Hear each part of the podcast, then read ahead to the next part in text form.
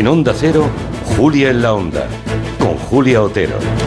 Pues sí, ya lo acaban de oír en el resumen informativo de Elena Gijón. Otro año más ha pasado desde la última vez que un presidente del Tribunal Supremo dice en el solemne acto de apertura del año judicial que es que esto no puede seguir así. En fin, es el estribillo de cada año. Y todos sabemos de lo que habla, del bloqueo para renovar cargos en el Consejo General del Poder Judicial, que lleva ya cinco años caducado. Francisco Marín Castán ha usado el adjetivo desolador para definir el estado del Tribunal Supremo, que preside el mismo, recordemos, de forma interina, por, ser el presidente de sala más antiguo. Y así van las cosas, parche tras parche.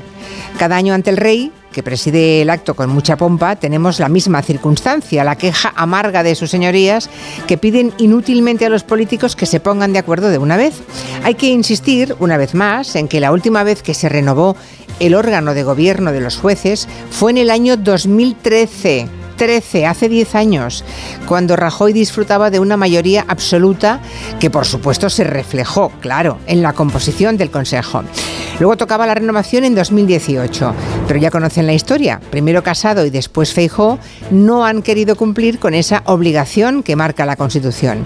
El PP fue tomándose tiempo, tiempo, tiempo a ver si las urnas cambiaban el gobierno. De hecho, tras el 23 de julio pensaban gobernar, pero dado que parece difícil que sea así, ¿ahora qué va a pasar? En ninguna cabeza entra que siga el bloqueo, pero desde luego a corto plazo, hasta que no haya gobierno, y luego ya veremos, esto no se va a mover.